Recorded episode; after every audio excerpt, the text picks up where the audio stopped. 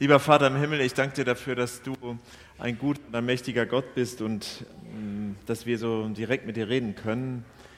Ich danke dir, dass wir einiges über dich wissen, wissen dürfen und dass es noch so viel zu entdecken gibt. Und ich möchte dich bitten, dass du uns jetzt begegnest, vielleicht noch mehr, als es vielleicht schon eben in den Liedern und Gebeten passiert ist oder durch die Gemeinschaft. Rede du zu uns. Amen.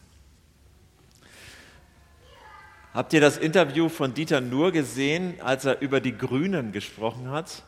Da hat er gesagt, äh, also die Grünen sind dogmatisch und besserwisserisch, versuchen nicht nur gute Politik zu machen, sondern sie versuchen, die Menschen zu bekehren. Und das geht gar nicht, war das Fazit von ihm. Und er meinte, Bekehrung, das kann überhaupt nicht sein. Und als ich das so gehört habe, habe ich gedacht, hups, Hoffentlich weiß er nicht, was wir so als Christen wollen.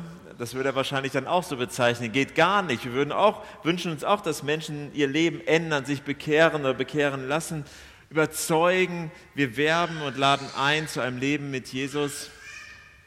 Und äh, womit tun wir das? Womit laden wir ein? Sagen wir dann, Mensch, so ein Leben mit Jesus, das ist super. Das ist immer super. Da gibt es keine Probleme. Und dann würden wir merken, ja, aber was können wir anbieten, um Menschen zu überzeugen? Was können wir, wie können wir werben? Was ist das Gute?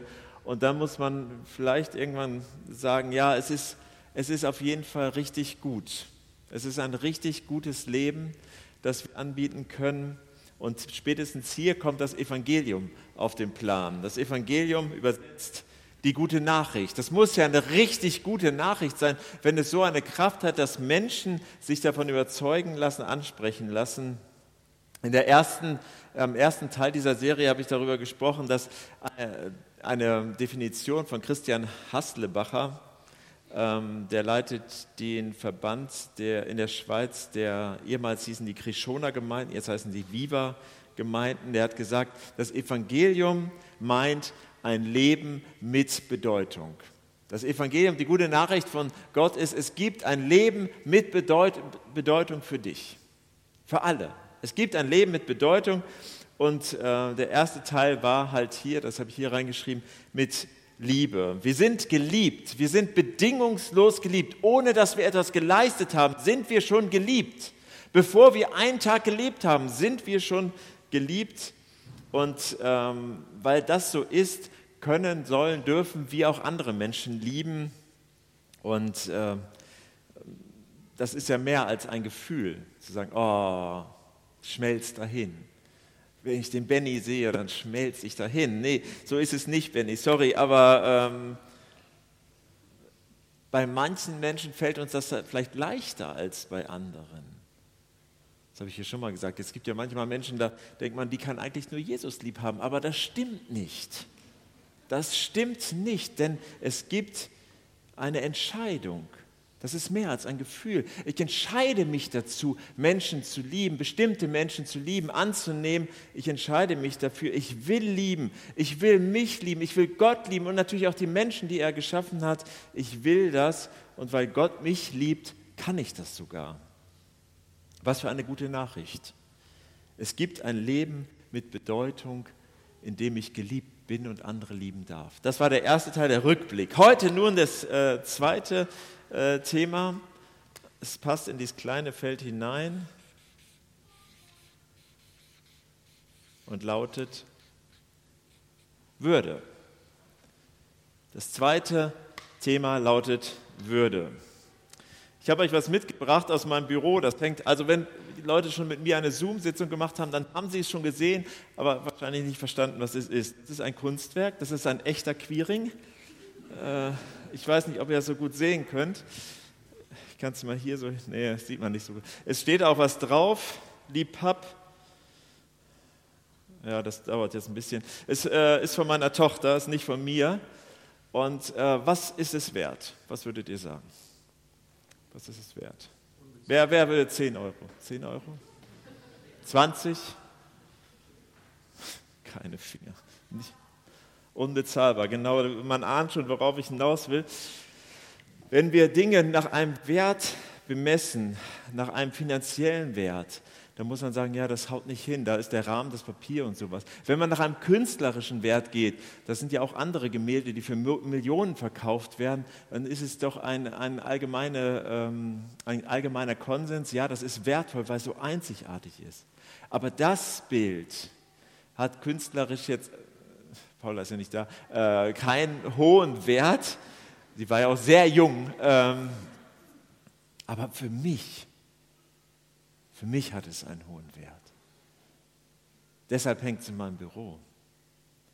Und ähm, Immanuel Kant hat einmal gesagt, Dinge sind wertvoll, wenn wir sie brauchen können. Schuhe zum Beispiel sind wertvoll, wenn sie passen und man gut in ihnen laufen kann. Wenn die Schuhe kaputt sind und niemand mehr in ihnen laufen kann, dann haben sie keinen Wert mehr. Bei Menschen ist das anders. Der Mensch hat immer einen Wert, auch wenn er krank ist, auch wenn er nicht arbeiten kann. Wenn etwas immer einen Wert hat, sagt man, es hat Würde. Jeder Mensch ist deshalb wertvoll, weil er ein Mensch ist. Menschenwürde bedeutet, dass jeder Mensch wertvoll ist, weil er ein Mensch ist. Und dann natürlich unser Grundgesetz, 1 Vers 1, sagt man da auch Vers, Absatz oder so, ich weiß es gar nicht genau. Artikel 1, 1 in Klammern. Die Würde des Menschen ist unantastbar, sie zu achten und zu schützen, ist Verpflichtung aller staatlichen Gewalt. Hört sich super an, das Problem ist, ich habe in den letzten zwei Wochen sehr viele Menschen gefragt, was ist eigentlich Würde? Es scheint so wichtig, dass es ganz am Anfang steht, dass man sagt, ja, was wird denn, soll denn geschützt und geachtet werden? Auf jeden Fall darf die Würde nicht verletzt werden. Für unseren Umgang, unsere Staatsgewalt, unsere Politik ist das die Grundlage. Ganz oft kommt es immer aus unterschiedlichen Motivationen, rufen sich Parteien und Menschen da drauf. Das war ja nicht immer so. Und das steht nicht ohne Grund da, denn es gab eine Zeit in unserem Land, die zum Glück vorbei ist, wo es gesagt wurde, es gibt einem Menschen unwürdiges Leben. Die Euthanasie-Morde hat unwertes Leben beendet, weil sie meinen, dass es keinen Wert hat. Das Bundesverfassungsgericht hat zum Beispiel entschieden, dass auch Menschen im Gefängnis eine Hoffnung haben müssen. Dass sie das Gefängnis irgendwann wieder verlassen dürfen. In Deutschland kann man nicht für 480 Jahre in den Knast kommen. Geht nicht. Es geht in anderen Ländern. Aber das Bundesverfassungsgericht hat gesagt, ein Leben ohne Hoffnung ist menschenunwürdig. Ich glaube, man kann ziemlich schnell, wenn man darüber nachdenkt und ähm, redet, einen Konsens finden. Bei uns, glaube ich, auf jeden Fall. Menschen sind wertvoll und haben eine, eine Würde, egal welcher Religion sie angehören. Egal wo sie leben, unter welchen Bedingungen sie leben, egal ob sie den Glauben mit mir teilen, aber anders leben.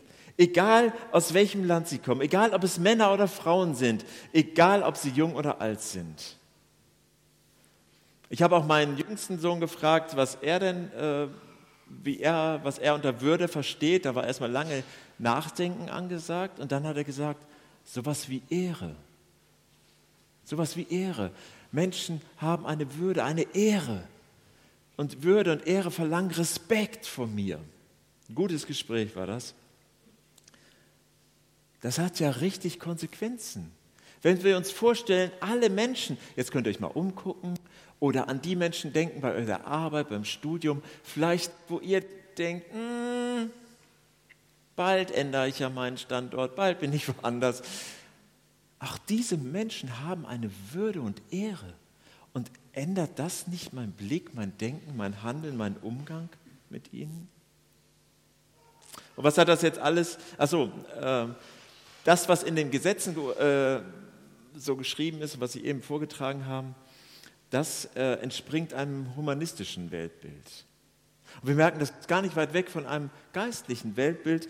Das ist die christliche Sicht des Ganzen. Und was hat das jetzt mit dem Evangelium zu tun? Wir Menschen, wir sind geschaffen, das können wir im ersten Buch der Bibel nachlesen, als Ebenbilder Gottes. Das hebräische Wort heißt Zelem. Ein ganz tolles Wort, komme ich gleich nochmal drauf. Und auch im Neuen Testament, in der Apostelgeschichte 17, da lese ich mal drei Verse daraus vor, da steht, er wollte, also Gott wollte, dass die Menschen nach ihm suchen, ob sie ihn vielleicht spüren und da entdecken können. Denn keinem von uns ist er fern. Durch ihn leben wir doch, bewegen uns und haben wir unser Dasein. Oder wie es einige eurer Dichter gesagt haben, wir sind sogar von seiner Art. Zelem, das bedeutet Ebenbild, kann aber auch Statue bedeuten oder Standbild. So ein Standbild früher oder auch heute, das repräsentiert ja die Person, die dort abgebildet ist. Ich weiß nicht, ob ihr euch noch daran erinnern könnt, als die Sowjetunion zusammenbrach, da hat man so Lenin-Statuen äh, zerstört. Oder in Karl Marx Stadt diese Marx-Figur. Wenn die das mitbekommen hätten, hätten die nicht gut gefunden. Viele, die da also mit dem Herzen noch bei ihnen waren, die waren auch nicht begeistert. Weil das eben auch sie selbst, die Würde, ihre eigene Würde war auch in diesen Standbildern, in diesen Ebenbildern abgezeichnet. Und wenn, wenn, das, wenn wir uns das menschlich schon gut vorstellen können, und schön, das fällt mir gerade ein, Cristiano Ronaldo, der hat auch mal so ein Standbild, so eine Statue bekommen und da war er ganz stolz und dann wurde sie äh, äh, entblößt, nee, wie heißt denn das? Also enthüllt, das war's. Ähm, und dann war er not amused, das fand er nicht gut. Die war nämlich hässlich. Und das hat ihn persönlich getroffen. Der war richtig sauer. Und das ist ein gutes Beispiel dafür, so eine Statue, ein Ebenbild, ein Abbild. Das hat auch was mit mir, meiner Würde dann zu tun. Wie ein König es persönlich nimmt, wie man seine Statuen behandelt, so nimmt Gott es vielleicht auch persönlich, wie, wie man mit uns als Ebenbildern umgeht. Er, es ist gegen unsere und auch erst recht gegen seine Würde. Unsere Würde ist mit seiner Würde verbunden. Unsere Würde ist mit Gottes Würde verbunden. Psalm 8, Vers 6 steht, Du hast den Menschen mit Ehre und Herrlichkeit, da könnte man auch gut Würde sagen, äh, gekrönt. Du hast die Menschen mit Würde gekrönt. Ein Teil dieser Würde ist zum Beispiel der freie Wille der Menschen. Weil Gott unsere Liebe will und Liebe immer freiwillig ist, muss er diesen freiwilligen, äh, diesen freien Willen auch lassen, selbst wenn wir uns für sehr destruktive Dinge entscheiden. Selbst dann haben wir und behalten wir unseren freien Willen. Und die biblischen Gebote, sie sollen das nicht einschränken, sind nicht einfach Gesetze, die uns knechten wollen. Wir müssen äh, nicht einfach so ein heiliges Leben führen. Wir müssen nicht einfach irgendeinem ethischen Standard entsprechen und folgen, von einem Konzept von Schuld und Recht zu Würde. Nein, nein, wir sollen ein Leben führen, das unserer Würde entspricht. Das kommt am Ende vielleicht auf selber raus, hat aber eine ganz andere Motivation. Wir sollen ein Leben führen, das der Würde entspricht, die Gott uns gegeben hat.